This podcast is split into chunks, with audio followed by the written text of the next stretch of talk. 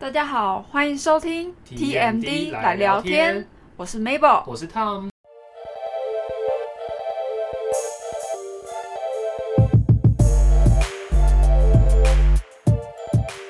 今天进入我们的第三集，然后主要这一集呢，我们是想来聊聊说我们两个彼此的工作是什么，然后这次我们就会分成上下集这样子。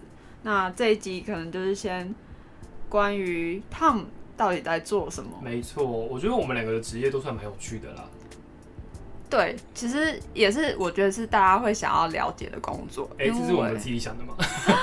因为我觉得其实现在越来越有点饱和的状态。对，那 Tom 到底是做什么工作的呢？我现在是在航空公司担任地勤，知名航空公司。对，知名航空公司担任地勤。对。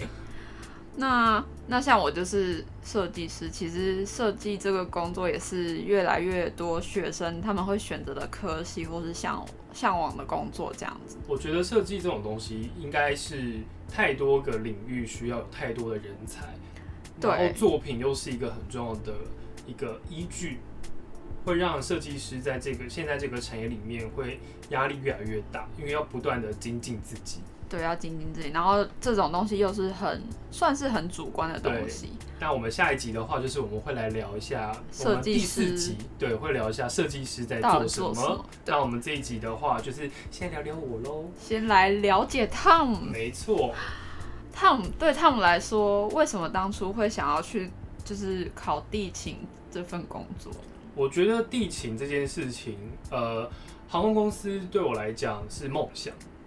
那个时候我因为我小学就是航空迷，哦，是哦，对我小学就是航空迷，应该说收集飞机模型，还有就是看飞机杂志，就是我对航空的知识是我自己觉得，当然没有到百分之百，但我自己觉得大概五六十趴的知识量一定是有的，所以我那时候就对于飞机就有产生向往。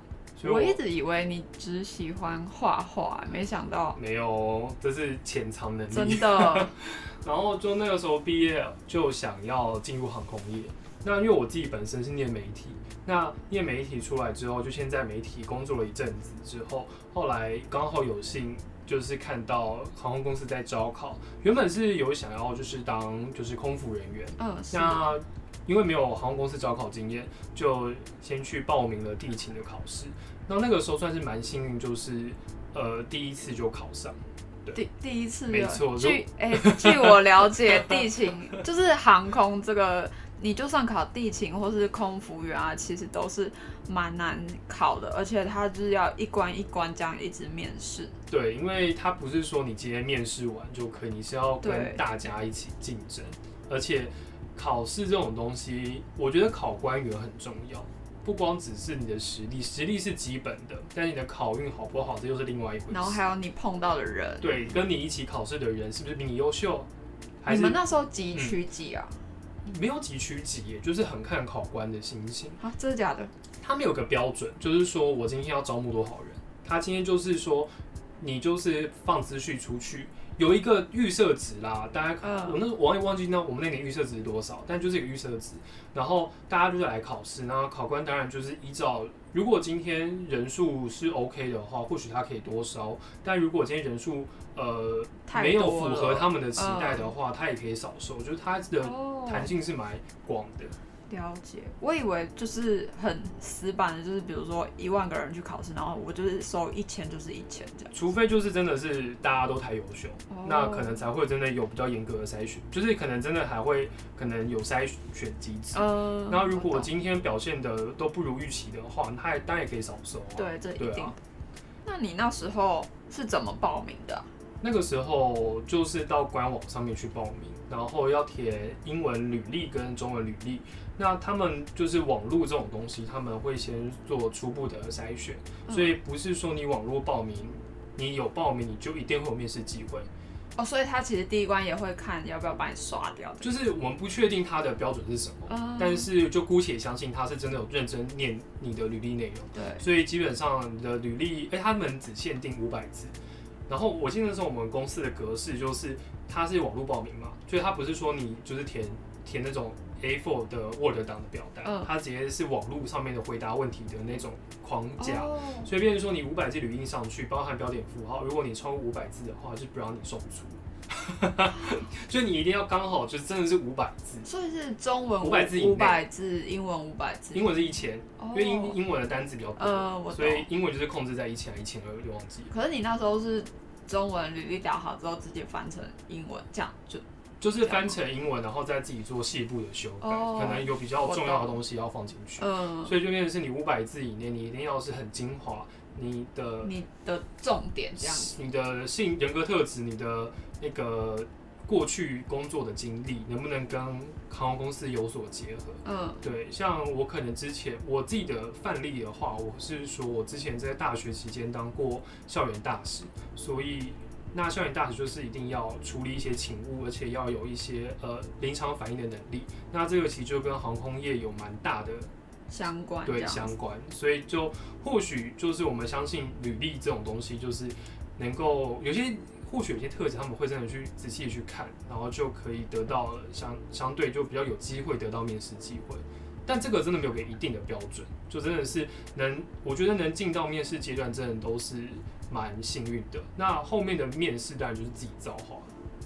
那所以初试他就是网络先审，对，网络先审过。那之后他就会叫你去，就通知面试。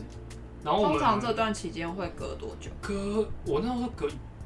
三两三个礼拜而已，就截止到收到面试通知，大概隔三个礼拜。那要去面试的时候又是很很快哦，超快。就是你那，我记得那时候我收到面试通知，我刚隔三四天就要去面试。哎，太快了，就超快的，就真的很迅速。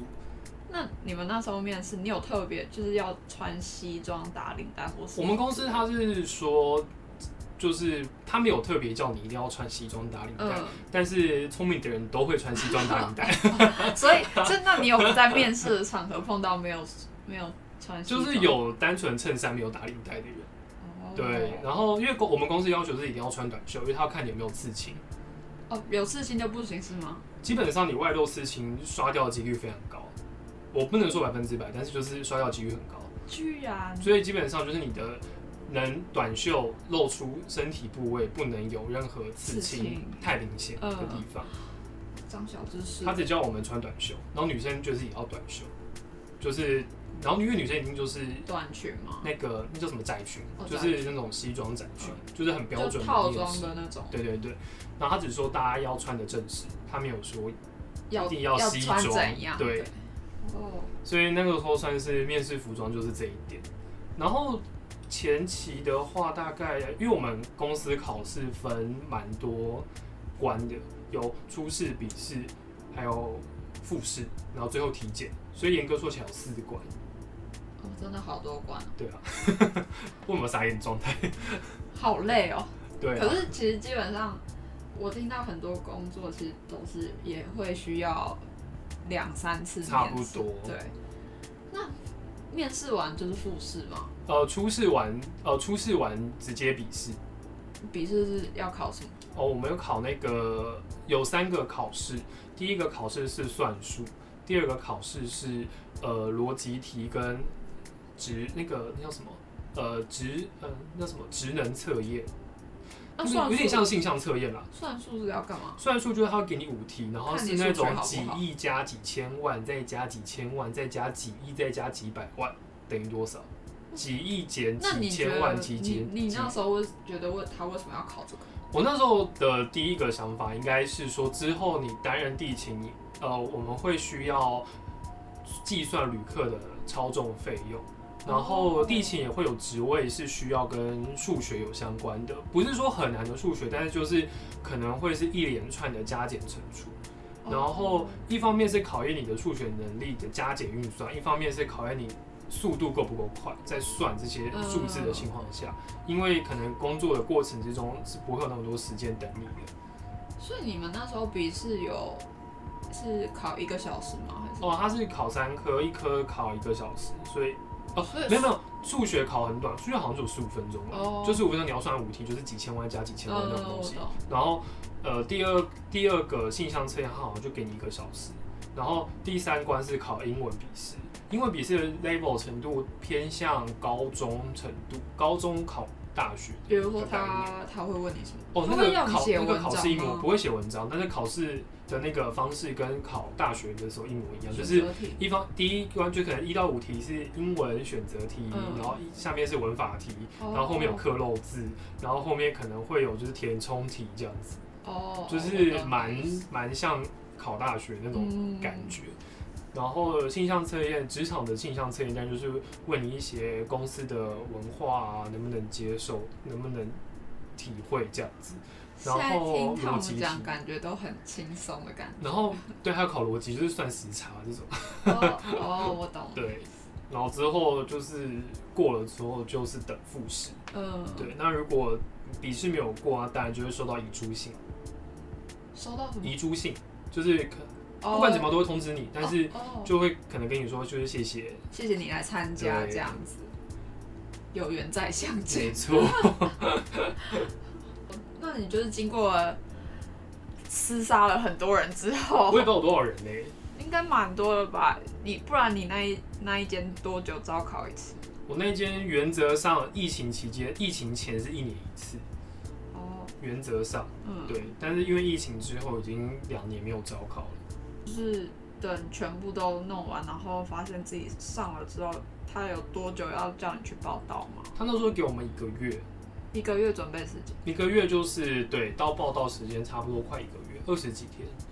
然后当然你就要，如果你有像那个时候我是有工作的，我就要开始呃讨论交接啊、离职程序等等的，嗯就是算有时间可以去跑这些流程的、那你们，哎、那你们地勤就是一进去就是开始在做地勤的工作吗？还是还是他有介绍，或是你们有比如说分组啊之类的东西？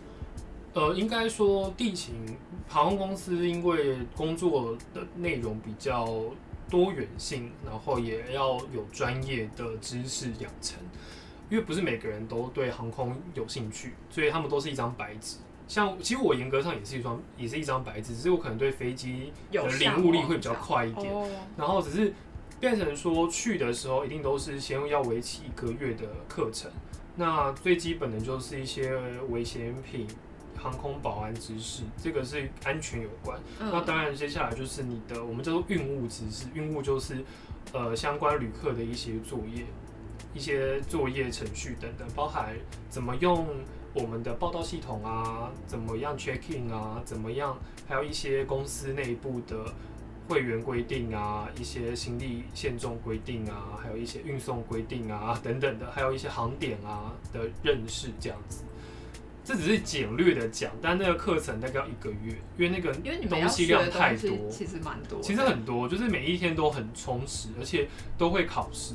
然后我们那时候考试是考九科，那如果你有两科连续没过，你就是谢谢再联络，就是退训。所以哦，退训那那这样是前面都就是对啊，的努力都白费，就像考空服员一样，空服员你考上之后不代表就是空服员了，你要经过三个月受训啊。那你三个月受训中间如果 fail，就每家公司规定不一样，但是就你只要 fail 太多次，你就是拜拜，就是前面就是天，就谢就是谢谢你来那真的是能体验都空服员一 体验日游或体验提勤一日游的概念。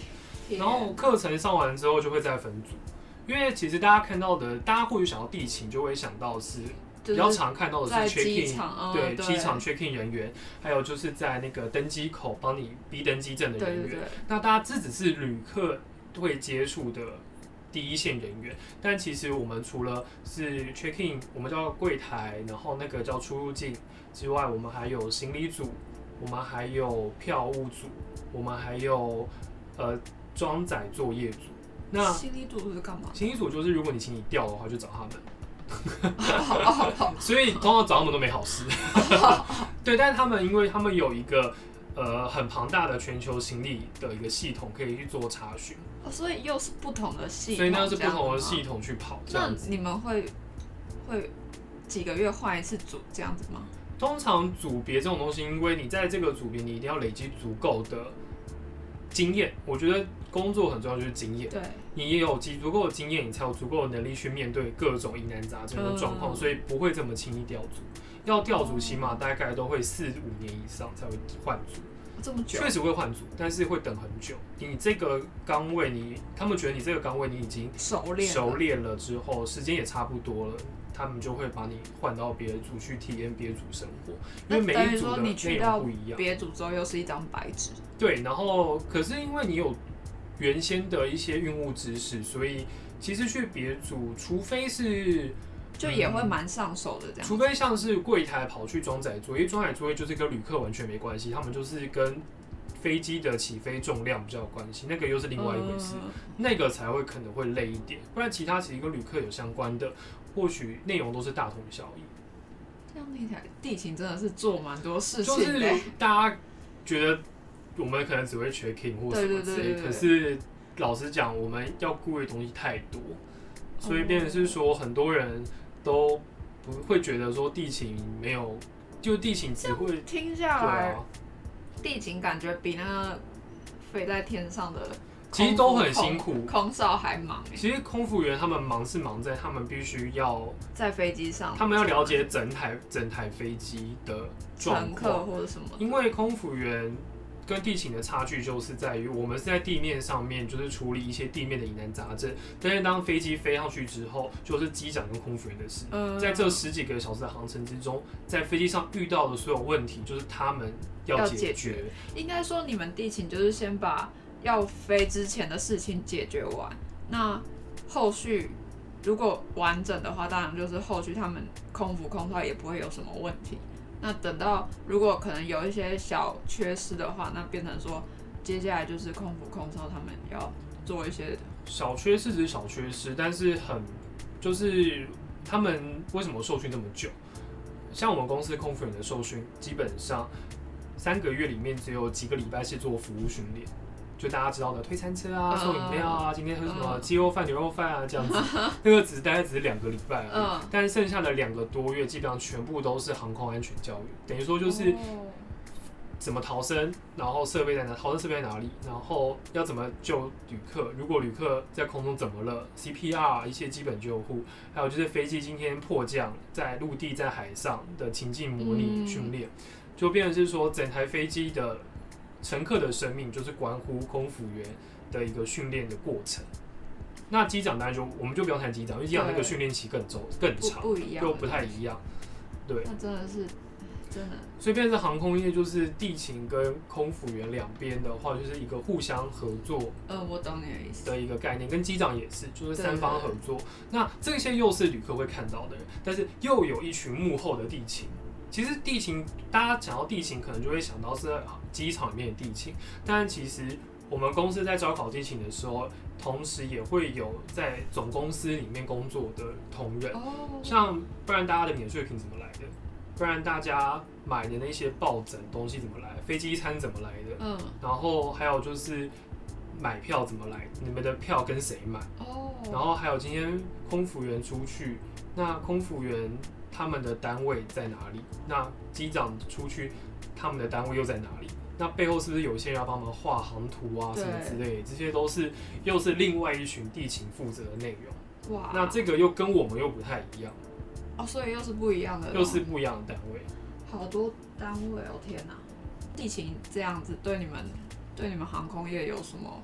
影响嘛，特别大，应该影响蛮大的吧？蛮大的，就是，但旅客量骤减这是一定的。对。然后疫情前，因为我刚好是在疫情的发生前半年进公司，所以我算是有经历到人非常非常多的那个时候，就是每个航班全开，然后航点非常多。然后我自己的话，我是在柜台组。那就是负责旅客的 checking。嗯，那大家可能以为柜台组很简单，就是来我们电脑打一打，然后行李放上来就送走了。去柜台都觉得他们看起来蛮轻松，蛮轻松。但其实我们要处理的事情是，算是一开始如果我们出错，就会后面非常麻烦。所以我们的错误率一定要降到最低。嗯，所以比如说今天，然后我们的基本知识量就是旅客的。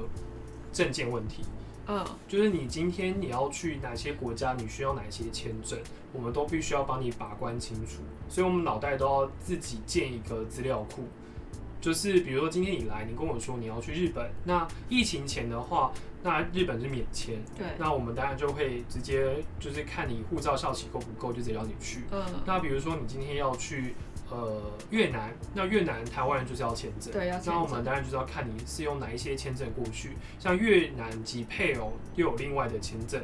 但是如果你是台湾人的话，你又有签另外一种签证，那签证又有细分，你是旅游观光签还是工作签还是居留签，就是我们要去看把关每一种签证，它是不是有符合它的规范。那免签过去当然就是很简单，就是直接让你走。嗯。可大家也是要看你说你在那边会待多久，嗯会不会在时效内回期限内回来这样子。然后还有行李放下来，你行李里面有没有一些危险物品？然后你行李有没有超重？会不会影响我们飞机的安全？就这些都是我们要去做把关的部分。还有一些就是旅客，因为第一线遇到旅客，所以旅客的很多情绪有时候都会发在我们身上，这也是我们必须要去层层去处理的一些细节。就比如说有时候排队排太久，然后旅客就会不爽。然后如果我们这边出错，当然后续就会很麻烦，所以我们这边要尽量减少出错率。那我自己在上线的时候，我就有发生过一些蛮悲剧性的东西。也没有到很悲剧啦，就是一些小错，但是还好最后都有救回来。就像是行李条，呃，它旅因为行李大家都知道，我们挂行李都会有行李条，然后去辨认你今天是到哪个目的地嘛。那行李条上面都有个编码，嗯，那如果今天你行李可能重量你想要整理，那我可能就会把你行李条删掉，再重新刷一条行李条。给他这样子，对。然后有一次我就是撕错行李条，把我删掉，把我没有删掉的撕掉，但是该删掉的还挂在上面。就我已经删掉了，但他行李条还在上面。嗯，然后我就是挂错，那就挂错行李条，就送下去。结果我就接到电话说，行李大哥说下面有个无主行李。就是他，因为他扫不到你的号码，因为号码被我删掉了。嗯。他扫不到号码之后，他就会跑到了一个无主行李区。嗯。然后大哥就会打电话来说，这个行李有一个在行无主行李区飞哪里这样子。嗯。然后督导他们就会去查，就会查到是我。嗯。那查到是我，他就问我说：“你是不是删错行李？”我后来我就去查，发现哎，对我删错行李了。可是这个这件事情虽然后来有救回来，但其实还是麻烦了一些人，像是呃。里面的大哥，他们当然就要去帮我把关，要等那些行李好，然后呢，我们就要通知登机门说，哦，因为这个行李删错，所以在登机门重新刷一条行李条，然后在登机门上面去处理，那都是麻烦到外单位的人。哦。所以变成说我们的，所以你们就真的是一工作一环接一环这样环环相。如果我们一环错了，就会导致后面，就是这个我们有个统称叫起司效应。哦，气死！气死！就是气子上面不是很多洞吗？对。你今天这个洞错了，后面的洞越来越大，然后就会环环相扣，环环相扣，环环相扣，就是最后就变得一发不可收拾。所以就变每一个环节你都必须要去把关好你自己的职责所在。呃，我懂。所以就是，但是我觉得出错难免，但是就不能一直。但是你当然你一定要以最高、最谨慎的态度去面对，没错，这一份工作。那我觉得这是我自己在做这份工作学到很大的一个心得。那除了就是你刚才说的发生的蠢事，你待了这么久，你有印象比较就是深刻，或是比较觉得啊好美好的事情？我觉得美好的事情都来自旅客的赞美，因为我们的工作其实真的是除了跟同事之间感情好之外，我们额外的东西工作成就感很大的部分是来自于旅客的赞美。哦，我觉得这倒是每个工作其实收到赞美都会很开心啦。我自己觉得，如果大家真的是不吝啬，以后去搭飞机干嘛的，真的是如果你觉得那个服务员员态度很好，真的可以写赞扬信。我们有个叫赞扬性的东西，就是大家可以就是去官网看，就是可以去你搭乘的公司的官网，然后去写赞扬信，然后把那个比如说地勤啊，或者空服员叫什么名字，对把它写出来。当然，你要是心情好，如果你要客诉，就尽量不要客诉了，不要客诉好不好？我们也很辛苦。其实我觉得就是，我觉得就是互相对啊，互相对，因为你们毕竟也是算服务业嘛。我们算是服务业，但是我们是有专业性的服务业，对对对，服务只是我们的一个一步过程，但是我们能把关的，就是希望你在这一趟旅程之中，你能够非常的顺利。到达目的地，然后开心的在那个国家玩的很快乐，然后再回来，然后让你在搭飞机的这段过程之中没有后顾之忧，这是我们最大的一个专业性在。那服务当然只是一个附加价值而已。没错。对啊，所以我当然有遇过，就是旅客真的是给我们现场赞美啊，说声辛苦了那种。我有遇到就是妈妈很热情，就是说我怎么就不是老王。老王卖瓜，就是我真的是，就是真的，妈妈有说说我不错，然后就是说我可不可以跟他照相之类的，就是我我们探母很长，就是收到一些赞扬信啊之类的，对，也没有很长，而且那个妈妈好像一直对他们说，哎，你很帅，你很帅，哎，我没有这样讲 你讲的，反正就是会有一些旅客这样，当然也会有遇到一些就是旅客不理性的时候，嗯，那我自己是秉持着，如果他没有太夸张，我还是。好好的跟他讲，对对对，能够，然后可以用我的话，可是我觉得真的有些人在气头上，真的是你讲什么都听不下去。那我也自己可以理解啊。那 这个时候当然就是需要别的人来协助，这样子。对啊。以上讲了这么多关于地勤的事情，他们的工作，最后你有要建议？想要考空服员或者是想要考地勤人，他们一些什么事情吗？其实我觉得航空业大家应该都会有一些向往，毕竟可能就像是外面讲的，就是如果当毕业的第一份工作起薪还不错，然后感觉又可以出国玩，那当然因为现在疫情的关系，其实各大航空公司都已经停止招募了。那现在的状况是，大家只能静心等候，然后随时准备好自己。的能力包含你的外语能力啊，还有你的一些工作上面能够累积更多关于呃航空业相关的活动，真的不是只有服务业才可以来靠航空业，其实包含很多行业你都会有一些航空业需要的特质，是大家可以继续发掘的。临场反应力也是一个重点，热情也是一个重点，你会不会讲话也是一个重点，所以我觉得这些东西都是很重要的一个环节。那我觉得现在真的大家就是静心等候。然后用心准备，先把自己准备好，然后等开放的时候就可以去报名了。没错，或许就会一考就中。好啦，那今天这就是我们讨论了 Tom 没错职职业，对啊，就就职业是职业。如果对航空里面的职业有兴趣的话，就都可以参考一下。没错，这些知识就是给大家参考一下用的。对。然后记得去面试的时候不要随便乱穿衣服，啊，就是大家有听到，就是记得大聪明人都会穿西装、穿西装、装穿套装之类的。对。那今天的节目就介绍到这边，我是 Mabel，我是 Tom，感谢大家收听 TMD 来聊天，我们下周见喽，拜拜。